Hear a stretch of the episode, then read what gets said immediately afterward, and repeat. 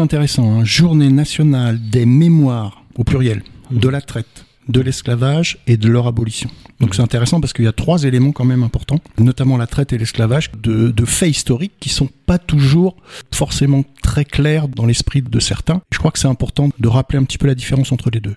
La traite, en fait, c'est le commerce, commerce des esclaves. En l'occurrence, par rapport à, la date du 10 mai, le commerce des esclaves noirs, donc, enfin des captifs noirs, ils seront esclaves ensuite, le commerce des captifs noirs, donc euh, notamment au cours de la, ce qu'on appelle la traite atlantique c'est-à-dire le, plus grand, euh, la plus grande traite euh, esclavagiste euh, de l'histoire, donc en l'espace de allez, deux siècles et demi, on va dire. L'esclavage, c'est le travail forcé en fait. Mmh. C'est la deuxième étape après la traite, après la capture, la traite, il y a l'esclavage, c'est-à-dire la, la, la, mise au travail forcé dans les colonies, donc essentiellement dans les dans les colonies américaines. C'est important de faire la, la différence, surtout au niveau de l'abolition, puisque on abolira la traite avant d'abolir l'esclavage. Un mhm. petit peu paradoxal, quoi, puisque l'un ne va pas sans l'autre. Donc euh, abolir la traite tout en maintenant l'esclavage, ça veut dire que pendant, euh, sauf les Anglais qui ont été un, un petit peu raccourci les, cas entre les deux, les abolitions, ça veut dire côté français, pendant une vingtaine, trentaine d'années, on a aboli la traite pratiquement à la, chute de Napoléon Ier, mais il faudra attendre la fin des années 30 pour que officiellement et euh, dans tous les domaines, on va dire, euh, la traite soit abolie. Après la deuxième guerre mondiale, il y a eu une, euh, oui, oui, enfin, elle a joué son rôle. Disons qu'elle a entériné en fait ce qui avait été, euh, ce qui avait été fait. Au-delà de l'ONU, c'est que pour l'instant, il y a un seul, un seul pays au monde qui a reconnu la traite et l'esclavage comme un crime contre l'humanité. C'est la France. C'est la France. Oui. C'est le, seul pays au monde. Voilà, pour l'instant. Pour l'instant. Hein.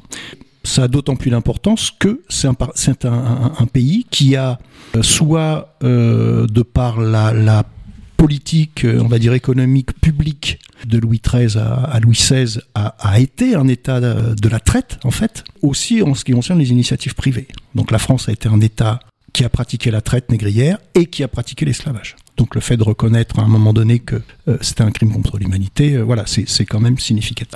C'est en 2001. Il y a les historiens, bien sûr, qui ont joué un rôle, hein, des gens comme Marcel Dorigny, comme euh, Jean-Pierre Filu, comme, comme d'autres. Et puis Taubira a joué un rôle quand même important là-dedans. Elle a joué un rôle, bon, elle est guyanaise, donc elle a, elle, a, elle, a, elle a appuyé un petit peu, un petit peu là-dessus une prise en compte beaucoup plus importante dans les programmes scolaires, par exemple. Mmh. C'est c'est un fait établi maintenant, ça fait partie des programmes scolaires.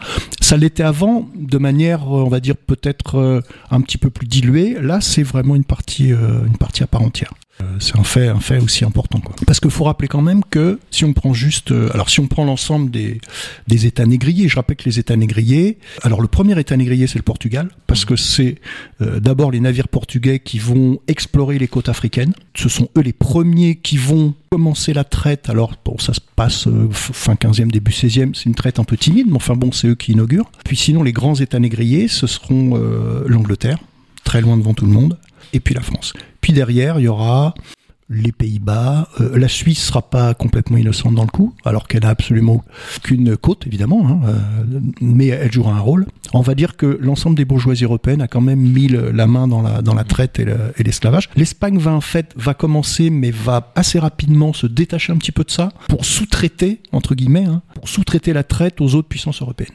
Et puis elle va mettre en place un système euh, euh qu'on appelle l'encomienda dans les colonies espagnoles euh, d'Amérique, qui sera un petit peu différent, mais qui repose de toute façon sur le travail forcé.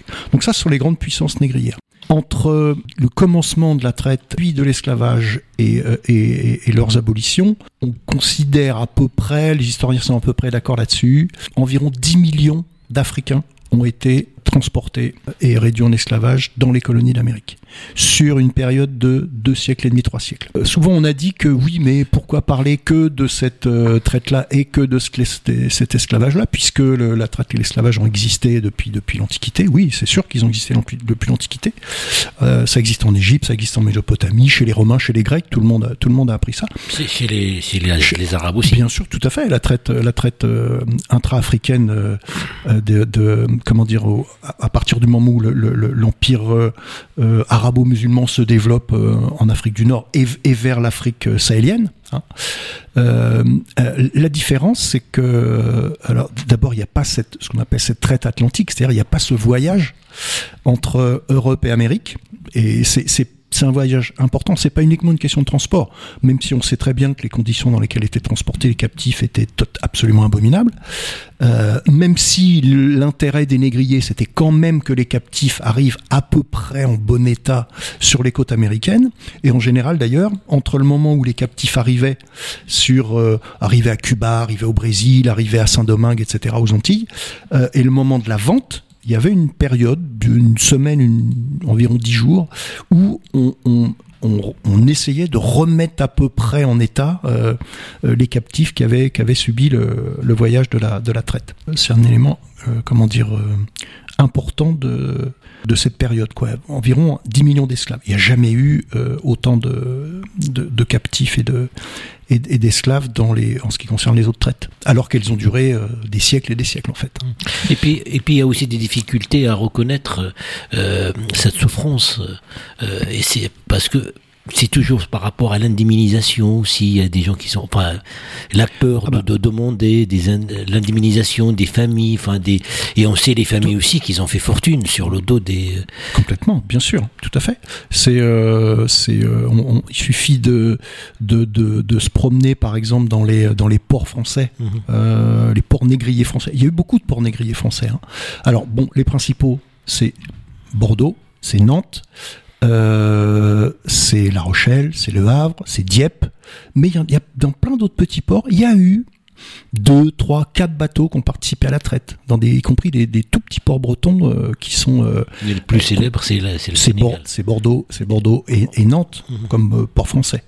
Et, et ça a mis extrêmement longtemps avant même que ces que ces villes-là reconnaissent le rôle qu'elles avaient joué dans le dans l'histoire de la traite. Mmh. Euh, alors la première qui a vraiment fait, les deux premières qui ont fait le travail là-dessus, c'est La Rochelle et Nantes, surtout Nantes. Mmh. Euh, Nantes, c'est euh, depuis depuis longtemps, il y a des, des, comment dire des presque des parcours un petit peu historiques dans la ville, euh, dans les quartiers des négriers nantais en fait. Hein. Et on, il suffit d'ailleurs de regarder les certaines, certains immeubles nantais du 18e. Il y a des, ce qu'on appelle des macarons avec des têtes des têtes pardon, de, de, de, captifs africains au-dessus des portes cochères, sur les fenêtres, etc. Euh, une ville qui a mis très très longtemps, et c'est pas encore gagné, c'est Bordeaux. Parce que la puissance de la bourgeoisie bordelaise euh, a été autrement plus euh, durable, on va dire, que la bourgeoisie nantaise. Donc ça a mis très très très longtemps avant que on puisse parler à Bordeaux de la traite et d'un port négrier.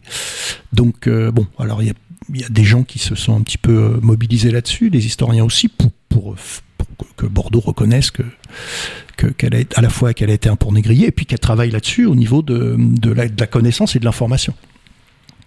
Donc euh, effectivement, ça met euh, ça mis du temps. Et effectivement, il y a des fortunes colossales qui se sont qui se sont constituées au moment de la traite négrière. Alors vous, il y a des négriers qui ont perdu beaucoup, parce qu'il suffit par exemple que le, que le bateau euh, ait une avarie, qui coule en plein océan Atlantique, et puis c'est euh, bah, tout l'argent investi euh, dans, le, dans, le, dans, le, dans le voyage qui, qui tombe à l'eau, et, et les captifs. donc pour eux, c'est évidemment. donc ça, ça C'était comme une marchandise. Ah bah c'est une marchandise, mmh. absolument. C'est considéré comme une marchandise, mmh. tout à fait. Donc donc voilà, c'est c'est euh, euh, bah, c'est c'est comment dire, ce sont deux deux faits historiques qui sont liés euh, aux bourgeoisies européennes de toute façon, et puis à ce système qui est en train de se mettre en place. Alors c'est une sorte de pré-capitalisme en fait qui est en train de se mettre en place.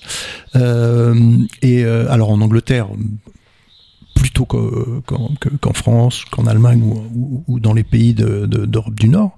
Mais voilà, c'est lié à ces deux, à la fois cette classe sociale, les négociants, les, marchands, les armateurs.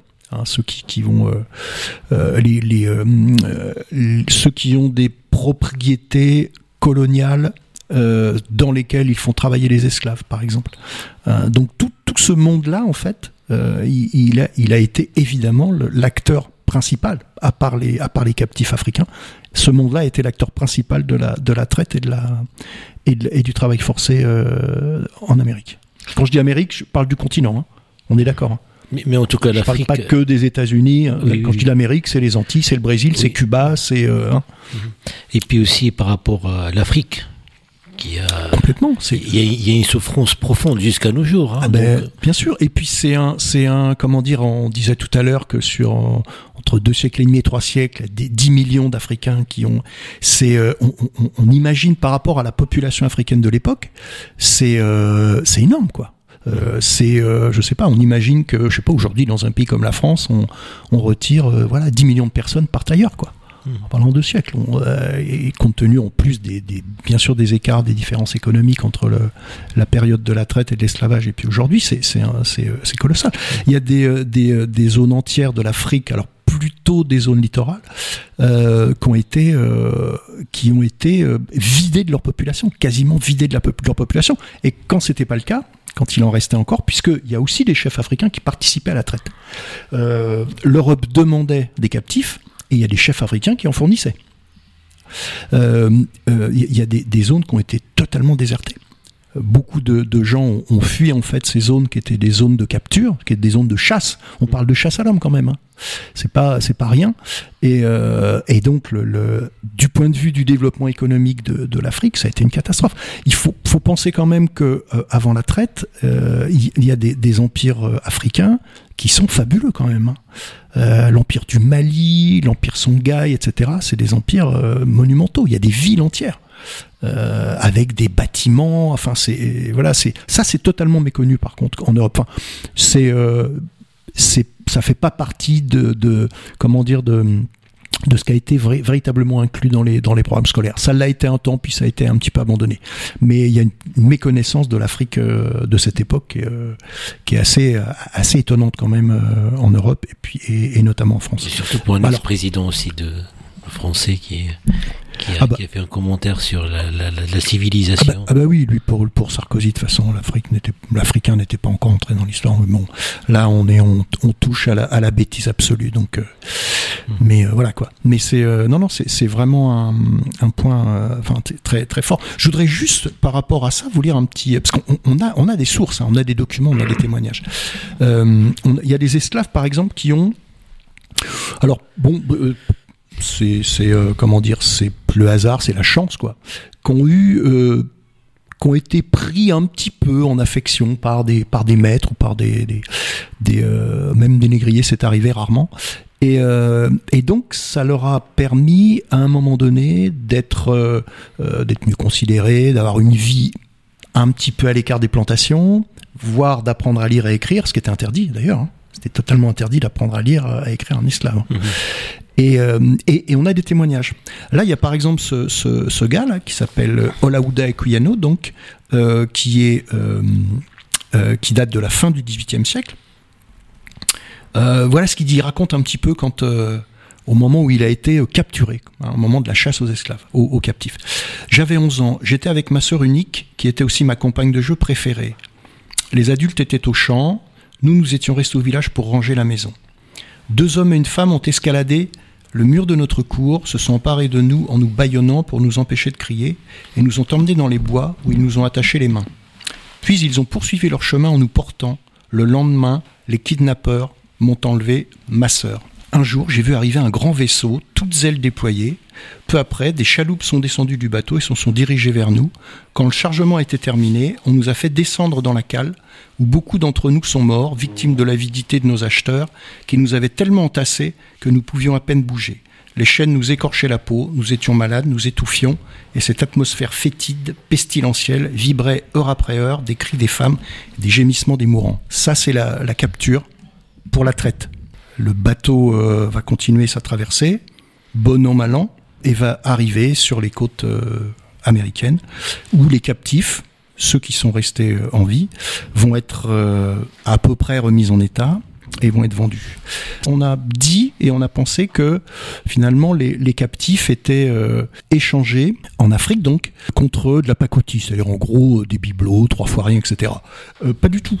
Ils sont échangés contre des objets de valeur des armes, de la poudre, des balles, des objets relativement précieux. Euh, début 19e siècle, le coût, euh, le prix d'achat d'un esclave va énormément grimper et c'est aussi une des causes de l'abolition de l'esclavage. C'est pas uniquement une raison humanitaire, euh, sauf pour un certain nombre de, personnes qui se sont battues depuis longtemps pour l'abolition de l'esclavage.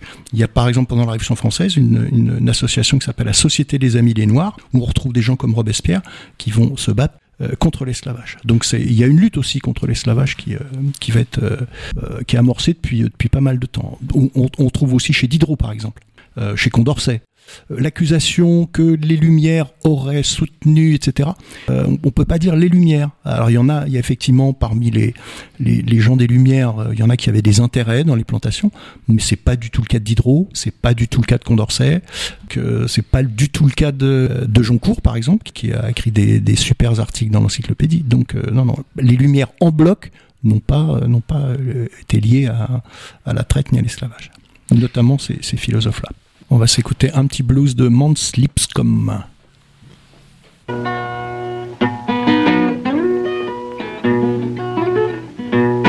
There's the boy went off and run off from his people, and he had his fun, and he made a remark. He said, I done had my fun if I don't get well no more. But he got sick, and he wanted to report back home to his people, which he only had a mother. He said, write and tell my mother what a shape I'm in, because there's no need of me saying I'll be home. She can just pray for me for my sin.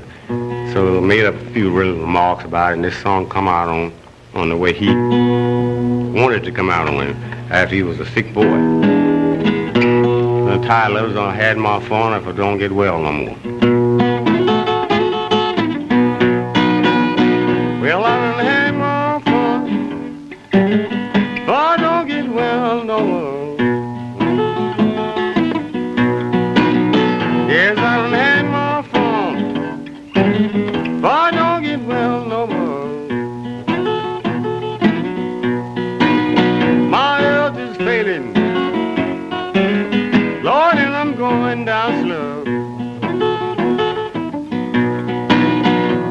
the grandma brother. Tell her to shape her man. Please, grandma brother. Tell her to shape her man.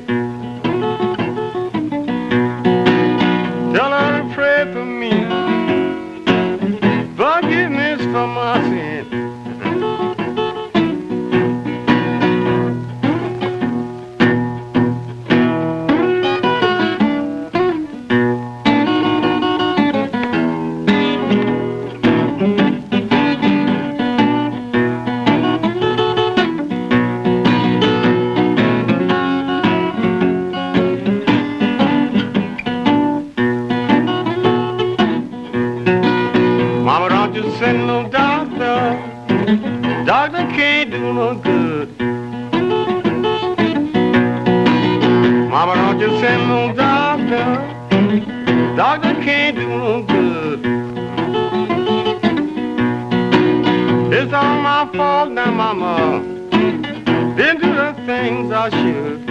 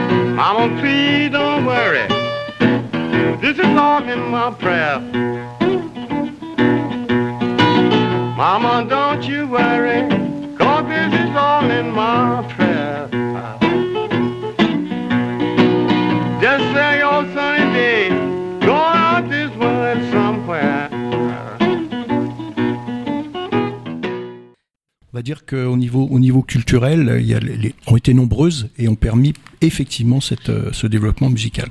Un autre document qui est intéressant, euh, ce sont les, journaux de bord, ce qu'on appelle les journaux de bord. Les capitaines négriers ou commandants négriers euh, écrivaient leurs leurs journaux pendant toute la durée en fait du voyage, la traversée. Et voilà ce que dit par exemple un dénommé Brugevin, qui était un négrier bordelais. On est en 1787-1788.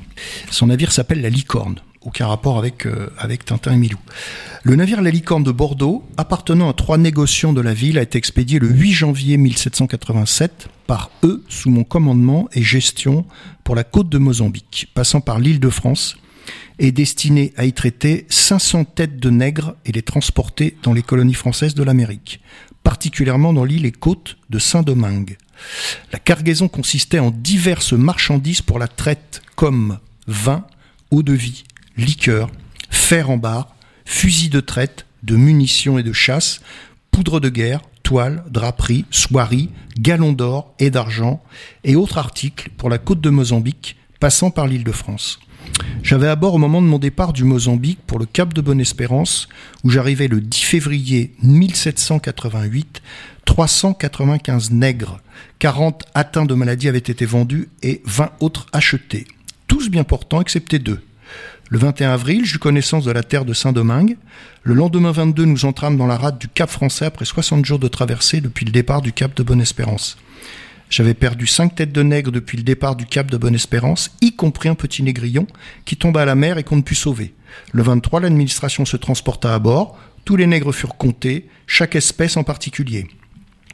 Il s'en trouva 390 de tout âge et de tout sexe, le lendemain, j'allais à terre faire mes déclarations à l'amirauté. Je me décidai avant de la cargaison dans cette partie de l'île et je fis annoncer ma résolution dans les papiers publics. Je vendis et livrai à tous ceux qui voulurent en acheter et du 25 avril au 10 mai, ma vente fut entièrement finie et les 390 nègres que j'avais introduits produisirent une vente de 723 000 livres. Dans le courant du mois de mai, je récupérais le tiers de cette somme que j'employais en achat de denrées de la colonie que je fis charger à bord du navire. Pour revenir en Europe. Le 23 juin, je dirigeais ma route pour faire mon retour à Bordeaux. La traversée a été aussi heureuse qu'on pouvait le désirer. Le 12 août, j'eus connaissance de la rivière de Bordeaux. Je certifie le présent journal véritable à Bordeaux le 14 août 1788. Donc là, on a une bonne illustration de ce que c'est qu'un voyage de traite, en fait depuis le départ, les armateurs, les commerçants, les négociants, les propriétaires du bateau, etc. Et ça illustre aussi ce qu'on appelle le commerce triangulaire, c'est-à-dire le, lien entre euh, trois continents, l'Europe, qui est le point de départ des navires négriers, l'Afrique, qui va correspondre à la capture euh, et à une première traite, en fait, entre euh, les, marchands de, de captifs, marchands de captifs qui peuvent, qui sont soit des Européens qui sont installés là-bas. Tu parlais de Port-Louis tout à l'heure euh, au Sénégal euh, et de Gorée notamment, mais aussi des chefs africains qui vendent, euh, de la marchandise parce qu'on leur, parce achète en fait. Et puis le troisième, continent, c'est évidemment l'Amérique dans son presque dans son ensemble, on va dire du Brésil euh, aux États-Unis. Et le retour se fait effectivement avec des marchandises euh, tropicales, coloniales. C'est le sucre, c'est le tabac, c'est le cacao, etc., euh, etc. Le coton bien sûr, pour les, pour les États-Unis. Et on peut, dire, on peut dire aussi cette exploitation, c'est l'élément aussi facteur de cette pauvreté en Afrique qui se rajoute parce qu'on a utilisé à un moment donné. Ah bah bien sûr, ça veut dire que la, la, la, les, les euh, la dizaine de millions de, de, de, d'habitants, on va dire, euh, qui sont qui quittent l'Afrique et qui sont qui sont déportés en Amérique, c'est évidemment un manque à gagner économique énorme.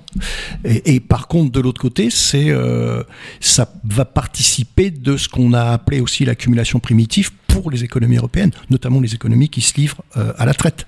C'est un c'est un un, comment dire, un, apport financier considérable. Euh, il y a beaucoup d'industries européennes qui sont développées par euh, par cette traite et par euh, ces clavats. Il suffit de voir les, les, grandes villes, encore une fois, atlantiques françaises, des villes comme Bordeaux, comme Nantes, comme La Rochelle, comme Saint-Malo, etc. Elles ont toutes participé de, de, ce trafic et évidemment, elles en ont, elles en ont tiré les marrons du feu. Est-ce qu'il y a encore de l'opposition là, ou la, euh, la négation ou la contestation de cette commémoration des chiffres d'esclavage? Alors, les contestations, elles se font sur plusieurs niveaux. La première contestation, on en parlait tout à l'heure, c'est de dire oui, mais il n'y a pas que la traite atlantique, et puis il y a eu des esclaves blancs, et puis il y avait les esclaves en Afrique de, dans le cadre du monde musulman. Oui, ben on le sait tout ça. Ça, c'est pas ça. Il n'y a pas de comment dire, il n'y a pas de concurrence des mémoires, comme on le dit souvent. Hein. Mmh. il reste que dans, dans l'ensemble de cette, euh, de cette traite et de cet esclavage, la traite atlantique et l'esclavage euh, dans les colonies américaines, il est euh, comment dire hors concours quoi. Il est, il, dépasse tellement le, le reste des traites et des, et des, et des mises en esclavage que que, que dans, un temps très court, hein. deux siècles et demi, c'est très court hein, en regard de, l'histoire humaine. Mmh. Euh, donc bien sûr, l'autre l'autre comment dire contestation, elle alors, bon, je parle pas des contestations d'extrême droite qui, sont, fondées sur le racisme, donc j'en discute même pas. Euh, L'autre contestation, ça peut être sur euh, le bénéfice apporté en fait par la traite et le et le et l'esclavage, euh, surtout par la traite. Là, par exemple, le journal de bord que je viens de vous lire, tout s'est globalement bien passé pour le négrier bordelais pour ceux qui vont en tirer profit. Encore une fois, on le disait tout à l'heure, ça n'a pas toujours été le cas. Il y a des bateaux qui sombrent, il y a des, il y a des mutineries, il y a des révoltes sur les bateaux aussi. Et des maladies aussi. Il y a des maladies complètement. Il y a des, il y a des, des, des, captifs qui arrivent, qui sont, qui décèdent pendant le voyage énormément. Il y en a qui se jettent à l'eau dès, dès l'embarquement, qui se suicident en se noyant. Disons que le profit n'est pas assuré. Hein, c'est pas parce qu'un bateau est armé, est équipé, qu'un équipage est trouvé, que les, les marchandises qu'on appelle les marchandises de traite, c'est-à-dire ce qui va être euh, échangé en Afrique, euh, a été trouvé. Euh, il reste le voyage est long. Hein, vous avez vu les dates tout à l'heure qu'on a qu'on a citées. Le voyage est long, il peut se passer beaucoup de choses, donc le profit n'est pas assuré. Quand un voyage se déroule normalement, le profit est considérable. Donc c'est pour ça qu'il y a énormément de, marchands qui se sont lancés dans ce, dans ce commerce parce qu'il y avait bien sûr des, des, profits énormes à faire. En clair, est-ce que c'est une bonne affaire de participer à ce trafic ou non? La contestation elle peut être là-dessus. La traite et l'esclavage a, a permis à des Africains de vivre une vie meilleure en Amérique que celle qui vivaient dans leur village. Bon, je sais pas ce qu'en pensent les Africains. Moi, je... Bah, vu, vu l'actualité qui nous vient des États-Unis à nos jours, on est au 2023 encore. Oui, non mais euh, ils sont intégrés, ils sont ils sont nés depuis de des générations, des générations. De toute façon, les États-Unis sont fondés sur l'esclavage. Mhm. Sont fondés sur l'esclavage. C'est le seul pays. On peut pas dire les puissances négrières euh, et esclavagistes européennes sont fondées sur l'esclavage et sur la traite atlantique. Mhm. Ça a fait partie de leur économie, ça joue un rôle énorme, mais elles sont pas fondées dessus. L'économie euh, française ou britannique, elles existent avant, avant la traite, hein, avant, le, avant les colonies euh, américaines. Les États-Unis, non, c'est fondé là-dessus, c'est basé là-dessus. Les conséquences très durables en fait, hein, et à long terme que ça a eu sur les populations euh, afro-américaines, on voit que c'est pour une partie de, la population américaine, c'est toujours pas toujours pas réglé en fait. Le, le fait que cette question-là revient assez régulièrement dans l'actualité, revient assez régulièrement dans les débats, parce que ça ça n'a pas été réglé euh, finalement euh, sur le plan euh, bah, sur, le, sur le plan législatif, c'est une chose, et sur le plan humain non plus. Et, économique aussi, il faut pas. Oui, non, bien sûr, complètement. Et puis il y a un autre. Alors c'est pas trop une question de débat, mais c'est c'est quelque chose qui est intéressant, c'est que pendant pas mal de temps, euh, comment dire, expliquer le, le fait que euh, le, le, la traite et l'esclavage a, pendant cette période, hein, je parle de allez, 16e, fin 16e, tout début 19e, a touché principalement les Africains. Il y avait une forme de racisme en fait par rapport aux Africains.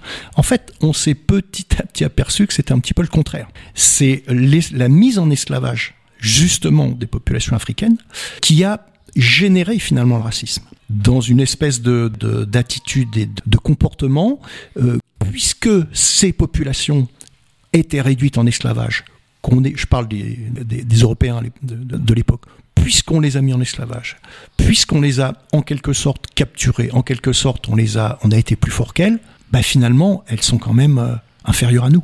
On a en fait complètement, ça fait une, ouais, une bonne vingtaine, trentaine d'années que les historiens ont inversé un petit peu l'équation finalement. C'est pas le racisme entraîne l'esclavage, c'est l'esclavage a entraîné à développer le racisme. Euh, c'est le dur improbable pour réaliser la loi Taubira enfin, sous la présidence de Chirac, Jacques Chirac. C'est en 2001. Par un conservateur, si on peut dire. Encore une fois, c'est comment dire Oui, oui, mais je veux dire, il n'y a pas d'enjeu. Il y a, ça aurait pu être un autre président ou ça aurait, enfin, je vais dire entre guillemets, ça coûte rien et ça mange pas de pain.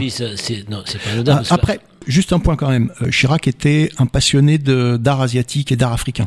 Mhm. Je sais pas si ça a joué dans le. C'est quand même Taubira qui a fait le boulot. Mais après la retraite, quand même, il a fait des déclarations. Quand même, l'Afrique, on lui doit il y a une injustice incroyable. Oui, ouais, mais il y a, y quelques présidents euh, français qui ont, eu ça. Alors, alors Giscard non, puisque la famille de Giscard était euh, une famille de, colonialistes à Madagascar. Donc lui, je pense pas qu'il aurait, il aurait tenu ce discours. Bon, euh, Macron a parlé de crimes contre l'humanité en Algérie, donc on se fourvoyant complètement, mais bon, c'est autre chose. Mais encore une fois, on, peut faire des déclarations. Il faut que ça, ça suive, quoi. Il faut que, il s'agit pas uniquement de, déclarer quoi que ce soit.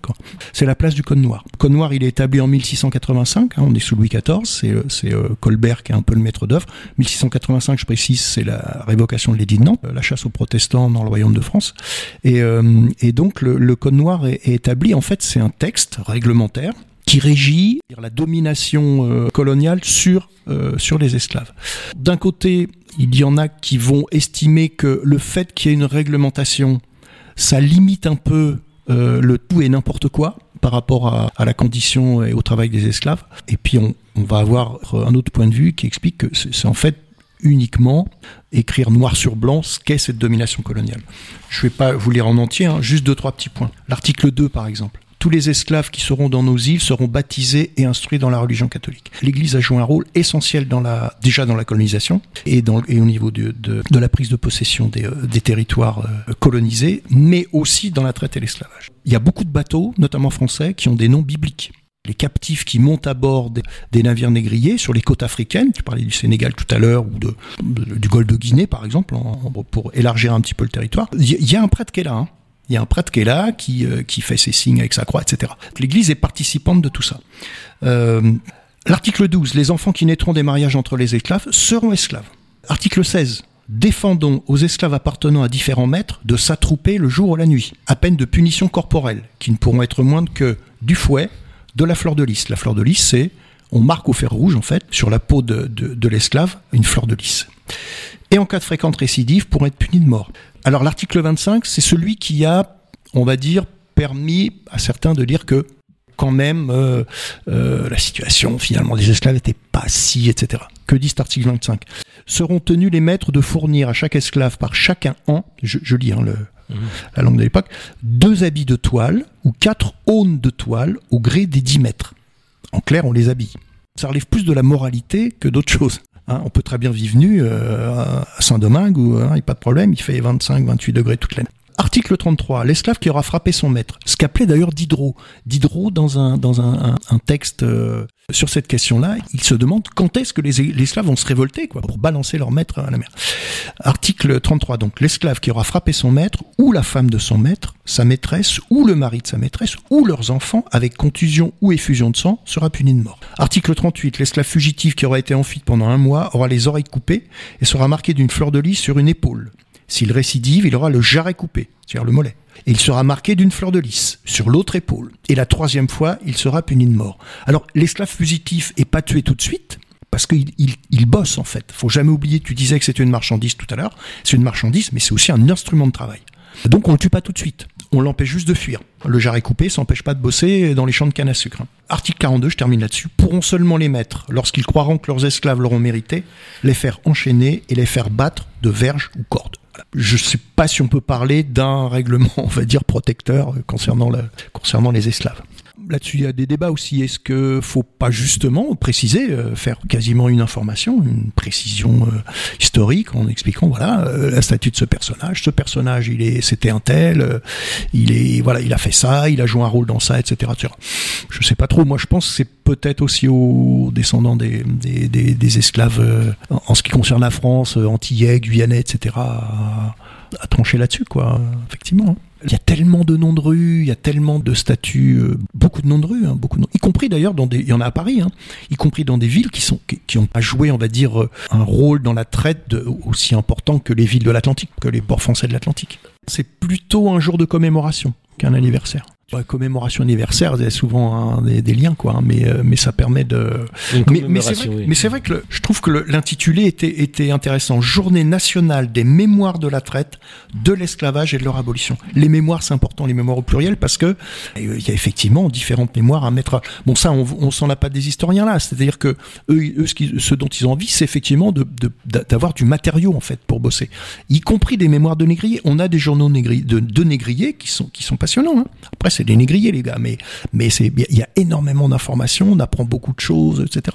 Et on a aussi, comme on, le voyait tout à l'heure, des, euh, des, alors évidemment sans commune mesure, hein, mais on a des témoignages d'esclaves qui ont, par un biais ou un autre, été amenés à apprendre à écrire et à, et à se raconter un petit peu. Il y en a aux États-Unis, il y en a en, en, en comment dire, en, en Angleterre.